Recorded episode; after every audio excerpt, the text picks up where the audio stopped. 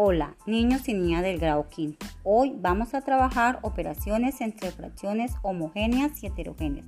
Recuerda que las fracciones homogéneas son aquellas que tienen igual denominador y las heterogéneas son las que tienen distinto denominador.